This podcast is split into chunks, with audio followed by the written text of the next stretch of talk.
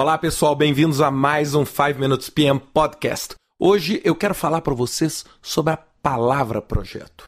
Essa palavra, ela muitas vezes é mal interpretada e a gente pode ter diferentes interpretações sobre o conceito da palavra projeto.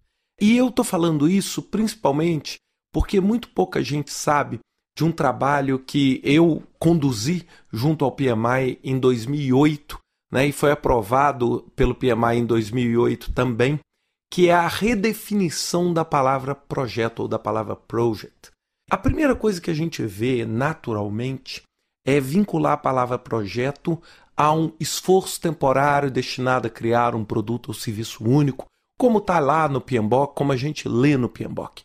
Mas, se a gente pensar um pouquinho, a palavra projeto pode ter também o significado de uma disciplina que lida com esforços temporários, que não necessariamente são esforços temporários únicos, restritos ao que o PMBOK fala.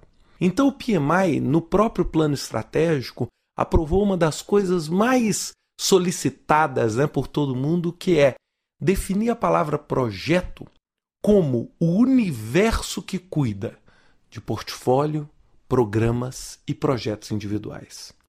E por que, que eu estou falando isso? Porque muito pouca gente sabe. Então, na verdade, né, no meu ponto de vista e no ponto de vista também do planejamento estratégico do PMI, a palavra projeto ela tem dois significados. O primeiro significado é o esforço temporário único, aquele preconizado pelo PMBOK Guide. Mas um outro é o que? A disciplina que reúne o estudo de um projeto, como também de um programa, como também de um portfólio. E isso foi super questionado porque o próprio conceito PMI, Project Management Institute.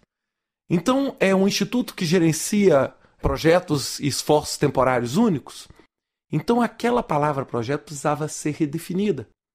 E por isso, a gente adotou a palavra projeto como uma disciplina que trabalha com esse universo temporário que se posiciona de um modo oposto ao que a gente chama de rotina.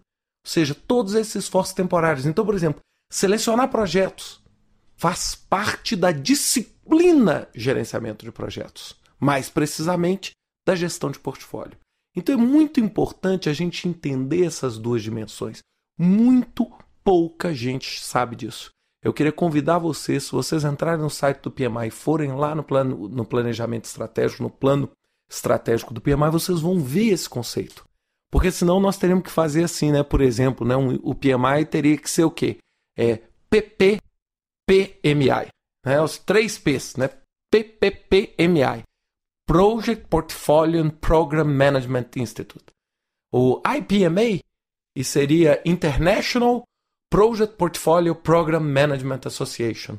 Então a gente perderia o senso. Então todas essas instituições, todas as organizações que trabalham com gerenciamento de projetos, na verdade, de um modo mais holístico, elas trabalham tanto com projeto quanto com programas que é a união dos projetos com interesse tático, como eu já falei outras vezes, quanto também a gestão de portfólio.